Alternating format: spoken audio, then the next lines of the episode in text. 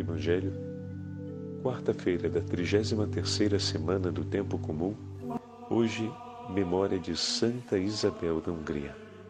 O Senhor esteja convosco, Ele está no meio de nós. Proclamação do Evangelho de Jesus Cristo, segundo São Lucas. Glória a vós, Senhor. Naquele tempo, Jesus acrescentou uma parábola porque estava perto de Jerusalém e eles pensavam que o reino de Deus ia chegar logo. Então Jesus disse: Um homem nobre partiu para um país distante a fim de ser coroado rei e depois voltar.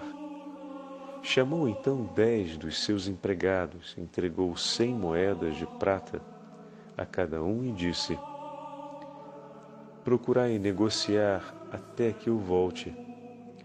Seus concidadãos, porém, o odiavam e enviaram uma embaixada atrás dele, dizendo: Nós não queremos que este homem reine sobre nós. Mas o homem foi coroado rei e voltou. Mandou chamar os empregados, os quais havia dado dinheiro, a fim de saber quanto cada um havia lucrado. O primeiro chegou e disse: Senhor, as cem moedas renderam dez vezes mais. O homem disse: Muito bem, servo bom. Como fostes fiel em coisas pequenas, recebe o governo de dez cidades. O segundo chegou e disse: Senhor, as cem moedas renderam cinco vezes mais. O homem disse também a este: Recebe tu também o governo de cinco cidades? Chegou outro empregado e disse: Senhor, aqui estão as tuas cem moedas que guardei num lenço pois eu tinha medo de ti, porque és um homem severo. Recebes o que não deste e colhes o que não semeaste. O homem disse: Servo mau, eu te, eu te julgo pela tua própria boca. Tu sabias que eu sou um homem severo, que recebo o que não dei e colho o que não semeei. Então por que tu não depositaste meu dinheiro no banco? Ao chegar, eu retiraria com juros. Depois disse aos que estavam aí presentes: Tirai dele as cem moedas e dai-as àquele que tem mil. Os presentes disseram: Senhor, esse já tem mil moedas. Ele respondeu: Eu vos digo, a todo aquele que já possui será dado mais ainda, mas aquele que nada tem será tirado até mesmo que tem. E quanto a estes inimigos, que não queriam que eu reinasse sobre eles, trazei-os aqui e matai-os na minha frente. Jesus caminhava à frente dos discípulos, subindo para Jerusalém. Palavra da salvação. Glória a vós, Senhor. Quarta-feira da 33ª semana do tempo comum. Hoje, memória de Santa Isabel, rainha da Hungria. Em nome do Pai, do Filho e do Espírito Santo. Amém. Queridos irmãos e irmãs, a Santa Liturgia nos entrega hoje a última parte do 19 capítulo do Evangelho de São Lucas, que é dividido praticamente no texto contando o encontro de Nosso Senhor com Zaqueu e a parábola das minas. As minas, na verdade, são uma porção, não exatamente uma moeda, né? a moeda da época era dracma, uma mina valia aproximadamente 100 dracmas. E uma mina também faz referência a um montante financeiro, mais ou menos equivalente a 570 gramas de prata. Significa confiar a dez de seus servos, né, fazendo, ou seja, na parábola, esse senhor que vai a uma terra distante para receber esse título e depois regressar, ele deixa, confia seu tesouro nas mãos de dez de seus servos. A parábola, segundo Flávio José, historiador da antiguidade, faz referência à viagem de Arquelau a Roma no quarto século antes de Cristo para receber, para consolidar em seu favor o testemunho de Herodes Magno. Porém, Os judeus não eram favoráveis a isso e mandam também a Roma uma embaixada que pudesse impedir essa honraria destinada a Arquileu. Bom, o episódio histórico vem aproveitado por Nosso Senhor como referência para esse ensinamento que o Senhor quer nos trazer. Estamos diante da entrada em Jerusalém e, como Lucas observa, os discípulos esperavam que o reino de Deus ia se manifestar imediatamente. Jesus toma então esse episódio histórico para fazer referência ao projeto do reino de Deus conforme os desígnios do Pai. E aqui três coisas se manifestam com muita evidência. O primeiro, a segurança do Senhor que parte para a terra distante e deixa seus tesouros confiado a seus discípulos. Deixa o tesouro nas mãos de seus servos. Então, o Senhor, que não tem medo de entregar nas mãos de seus servos o seu próprio tesouro, de confiar aquilo que é seu nas mãos daqueles que o seguem, que lhe são fiéis e que prestam-lhe obediência e respeito. Então o Senhor entrega do que é seu e segue. Segue para retornar. Então, essa é a primeira parte. A segunda parte é que no retorno, esse Senhor, agora, com toda a glória e honra, vem ao encontro de seus servos. Quando ele regressou, versículo 15, após ter recebido a realeza, mandou chamar aqueles servos aos quais havia confiado dinheiro, para saber o que cada um tinha feito render. Então, o Senhor, ao voltar, volta para os seus servos. Isso é importante. Porque existe um laço de lealdade e de fidelidade, mostrando que os tesouros que ficaram representam também a presença desse mesmo Senhor. E ao voltar, ele volta para encontrar esses servos, para dividir com eles, como vai ser dito no versículo 17, a alegria daquilo que foi gerado. Então, o tesouro desse Senhor permanece entregue nas mãos do servo que administra com a mesma qualidade ou com a autoridade do nome do seu Senhor, ou seja, cumprindo a sua palavra, sendo fiel à sua palavra, ele age em nome desse Senhor, sob a autoridade desse Senhor e multiplica esse tesouro. Esse tesouro multiplicado agora é tesouro do seu Senhor, mas ao mesmo tempo é alegria do coração do servo. Então, percebendo aqui os dons que o Senhor nos concede na nossa vida, na medida em que vou falando, vamos compondo o paralelo. O Senhor nos concede os seus dons, nos concede a fé e todos os dons espirituais, nos concede também todos os dons materiais, e nós os recebemos em seu nome. E cuidamos e agimos em seu nome no cuidado de cada um desses dons e fazemos frutificar, frutificando os dons da fé. E como podemos frutificar os dons da fé, Padre? Olha a memória de hoje, que daqui a pouco eu vou ler o relato do diretor espiritual dessa santa rainha, Santa Isabel de Hungria.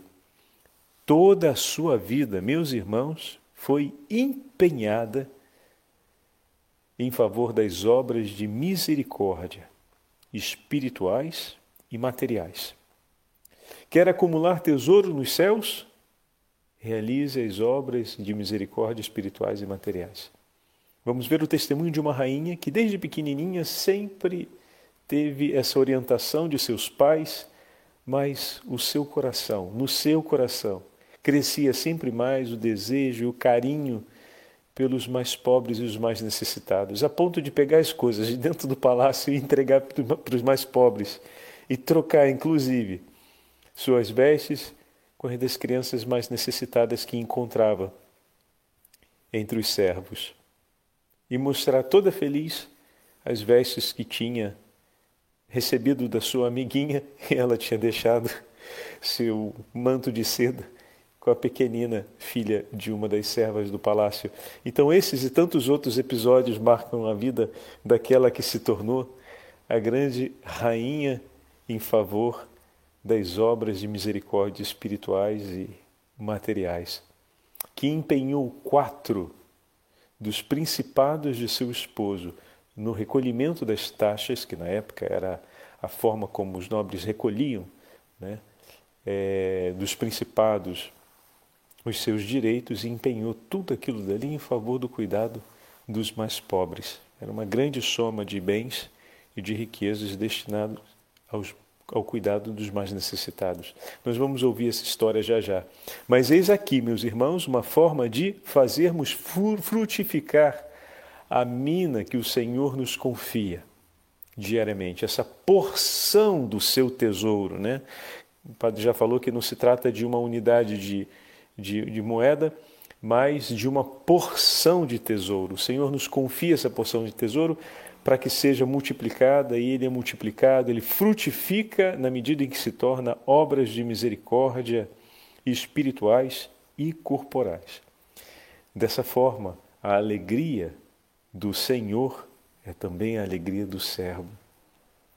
E ao final, ao perceber que um dos servos foi infiel e não tomou para si aquilo que o patrão, ou melhor, aquilo que o seu senhor lhe confiou, mantendo assim uma distância daquilo que era de seu senhor. Essa é a forma de não estabelecer com ele uma aliança. Eu confio em tuas mãos, e ao confiar em tuas mãos te invisto, ou seja, coloco sobre ti a minha autoridade para que você age em meu nome e você prefere não agir em meu nome. Então, entre nós não há nenhuma comunhão, tanto que não foi frutificado. Então, me restitua o que é meu e vá você para o seu destino. Se não quer ter comunhão comigo, estará junto com os meus inimigos. Então, a inimizade se faz na ruptura da comunhão. Uma inimizade que se revelou no tempo pela falta dos frutos. Olha que interessante. Muitas vezes podemos, algumas pessoas dizem que são muito próximas a Deus, que gostam de Deus, que compreendem o poder de Deus, a autoridade dele, sua soberania, exatamente como o servo disse. Conheço, sei como o Senhor é, sei o que o Senhor faz. Tive medo, és duro, és severo, és assim, és desse jeito, daquele jeito. Muito bem? Também muitas pessoas no nosso tempo sabem quem é Deus, o que o Senhor disse, o que o Senhor ensinou, mas no fundo, no fundo, apesar de saberem, apesar de terem recebido uma porção desse tesouro do Senhor através do dom da fé e de todas as outras virtudes e dos bens materiais que receberam, apesar disso tudo, não viveram uma comunhão com esse Senhor, ou seja, não guardaram as suas palavras e não agiram vivendo em seu nome, sob a autoridade do seu nome. E dessa forma não frutificaram. De início, não se demonstrou, mas o tempo revelou que entre eles havia, na verdade, uma inimizade, pois não eram dispostos à comunhão com o Senhor.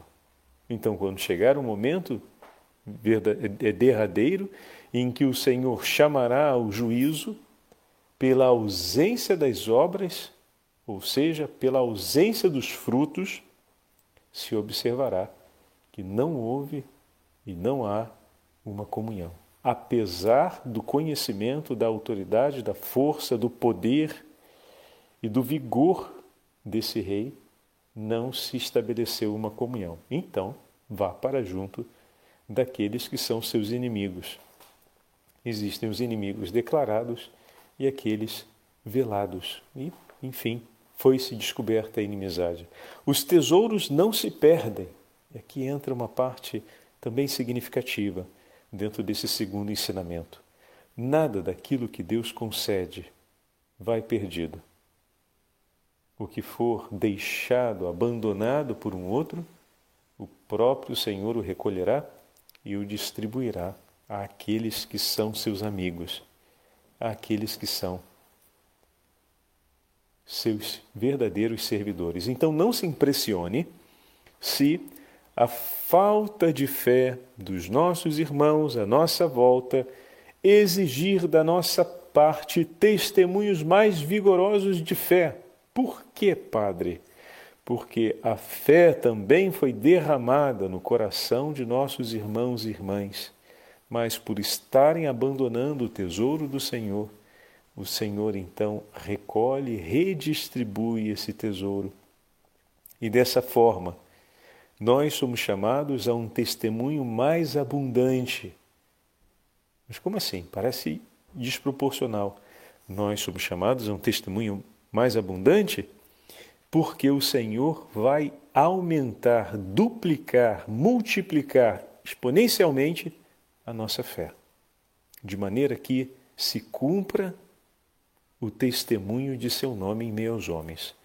Se esse testemunho foi confiado a muitos, mas muitos o abandonaram, aqueles poucos que o seguem receberão ainda mais vigor de Deus, porque deverão testemunhar muito mais do que já estão testemunhando. Então não tem nada de estranho nisso.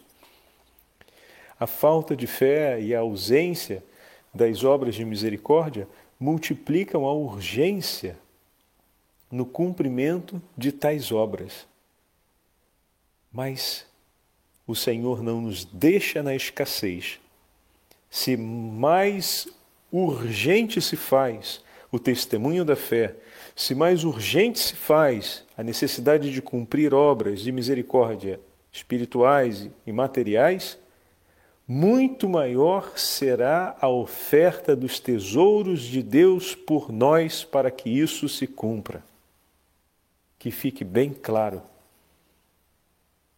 pois o Senhor ele age segundo a justiça divina. E nada se perde de tudo aquilo que o Senhor oferece em favor da salvação dos homens. Mas muitas vezes nos vemos, por estarmos perseverando na fidelidade ao nome do Senhor, aumentar as exigências. Mas elas aumentam porque urge o anúncio da salvação e o cumprimento desse anúncio mas também o Senhor irá abundar significativamente os dons para que isso se cumpra. Fantástico, fantástico, fantástico. Como é bom vermos com clareza essas categorias, que isso conforta e consola o nosso coração. Uma exigência não vem sem que venha o socorro de Deus em abundância, sem que venham os tesouros de Deus em abundância para que a gente possa cumprir aquilo que o Senhor nos propõe ou aquilo que o Senhor nos pede, ordinária ou extraordinariamente. Fantástico. E o terceiro ensinamento que vem na porção final do Evangelho, quanto à presença daqueles que procuraram semear a inimizade. A comitiva que também, no episódio de Arquiléu, na sua ida a Roma, acompanhou o cortejo do príncipe que foi para receber o título e foram lá para tentar impedir que ele recebesse o título. E dessa forma não conseguiram e mantiveram, óbvio, obstinadamente a inimizade também no seu retorno.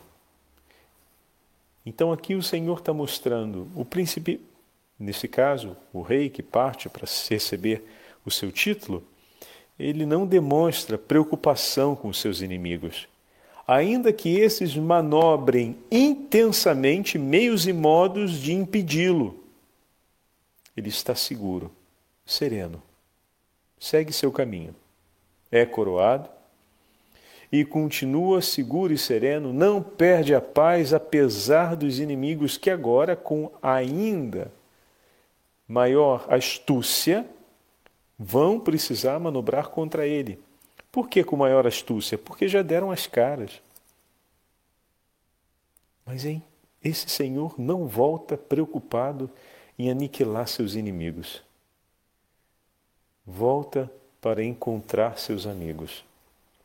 E eu e você no mundo, estamos com os nossos olhos atentos para a procura dos inimigos de Deus? Ou temos os nossos olhos atentos, sobretudo, para buscarmos os amigos de Deus e com eles dividir as alegrias dos frutos da multiplicação desse tesouro que o Senhor nos deu? Para onde se destinam os nossos olhos? Para aqueles a quem o Senhor confiou os seus tesouros? E socorre a fim de que possam frutificar, é para eles que os nossos olhos devem se orientar nesse tempo. E se nessa vida, por primeiro, para caminharmos bem, precisamos ter uma atitude que seja buscar os amigos de Deus, olhar na direção daqueles que o Senhor olha, olhar na direção daqueles que o Senhor confiou os seus tesouros, para com eles, juntos, frutificarmos. Mas e os inimigos de Deus, Padre? E aqueles que obstinadamente vivem no tempo para realizar o que é mal aos olhos de Deus e para tentar de alguma forma se levantar contra os desígnios do Senhor? Nós não nos tornamos também predas ao alcance deles se os ignoramos? O nosso auxílio está no nome do Senhor que fez o céu e a terra. Se nosso Senhor, por seus gestos, testemunha que os nossos olhos devem se orientar nesse tempo para os amigos de Deus, para que possamos juntos frutificar, façamos isso. Quanto tempo, meus irmãos, nós já perdemos nessa vida tentando, de alguma forma, arrancar a disposição de maldade do mundo e do coração dos homens, quase que a ferro e fogo, e nos desgastamos de tal modo que depois, quase que incoerentemente, até deixamos de rezar ou invertemos os papéis. Partimos para a ação e esquecemos até o mandamento da caridade. Bom, não funcionou, né? Se Deus ficou esquecido no meio do caminho, o projeto já fracassou. Não tem nem o que discutir. Agora, para que nós tenhamos também a força de suportar a maldade e de oferecermos o nosso coração em favor da conversão das almas, é necessário e fundamental que nós estejamos amparados na companhia dos amigos de Deus. Porque com eles poderemos nutrir a nossa esperança celebrar a nossa fé, renovar as nossas forças no Espírito Santo, aumentar o ardor de nossas obras e, sobretudo, praticarmos o zelo da intercessão e do amparo uns pelos outros, a fim de que não venhamos a esmorecer, não venhamos a desistir e desanimar durante o caminho e dessa forma permaneçamos como lâmpadas acesas, de maneira que muitos corações, conhecendo o testemunho do Senhor, como vimos na parábola do cego, o perdão, no, no, no testemunho do cego de, do caminho de Jericó, muitos outros corações possam glorificar o nome do Senhor. Percebem? A forma como Jesus nos apresenta essa, essa medida, onde o nosso coração deve se orientar por primeiro. Agora vamos ouvir a, a narrativa do diretor espiritual de Santa Isabel. É, que a acompanhou praticamente durante boa parte de sua vida, e vamos ver o testemunho dessa Santa Rainha que entregou toda a sua vida pelas obras de misericórdia em favor dos mais necessitados. Olha que bonita essa história. Da carta escrita por Conrado de Marburgo, diretor espiritual de Santa Isabel. Isabel conheceu e amou Cristo nos pobres. Muito cedo começou Isabel a possuir grandes virtudes. Do mesmo modo como a vida inteira foi a consoladora dos pobres, era também des, desde então a providência dos famintos. Determinou a construção de um hospital perto de um castelo de sua propriedade, onde recolheu muitos enfermos e enfraquecidos. A todos que ali iam pedir esmola, distribuiu liberalmente suas dádivas, e não só ali, mas em todo o território sob a jurisdição de seu marido. Destinou para isso a renda de quatro dos principados do esposo e foi ao ponto de mandar vender seus adornos e vestes preciosas em benefício dos mais pobres. Tinha o costume de duas vezes ao dia, pela manhã e à tarde, visitar pessoalmente seus doentes. E chegava mesmo a tratar com as próprias mãos os mais repelentes, que a maioria não tinha coragem de cuidar. A alguns deles alimentava, a outros preparava o leito, a outros até carregava nos seus ombros. Assim realizava muitas obras de bondade em favor dos mais pobres. Em tudo isso, seu marido, de feliz memória, não se mostrava em nada contrariado. Contudo, após a morte deste, tendendo para a máxima perfeição, Isabel rogou-me com lágrimas que lhe permitisse ir mendigar de porta em porta pelos seus pobres. Numa Sexta-feira Santa, desnudados todos os altares de uma capela de seu castelo, onde acolhera os frades franciscanos, colocou as mãos sobre o altar e, na presença de umas poucas pessoas, renunciou à própria vontade e a todas as pompas mundanas e a tudo quanto o Salvador no Evangelho aconselhara a abandonar. Feito isso, vendo que poderia deixar-se absorver pelo tumulto do século e a glória mundana, naquela terra onde vivera com esplendor em vida com seu esposo, seguiu-me então contra minha vontade a Marburgo. Nesta cidade, construí um hospital para doentes e necessitados chamando à sua mesa os mais miseráveis e desprezados daquela região. Além desta atuação operosa, digo diante de Deus, raramente vi mulher mais contemplativa.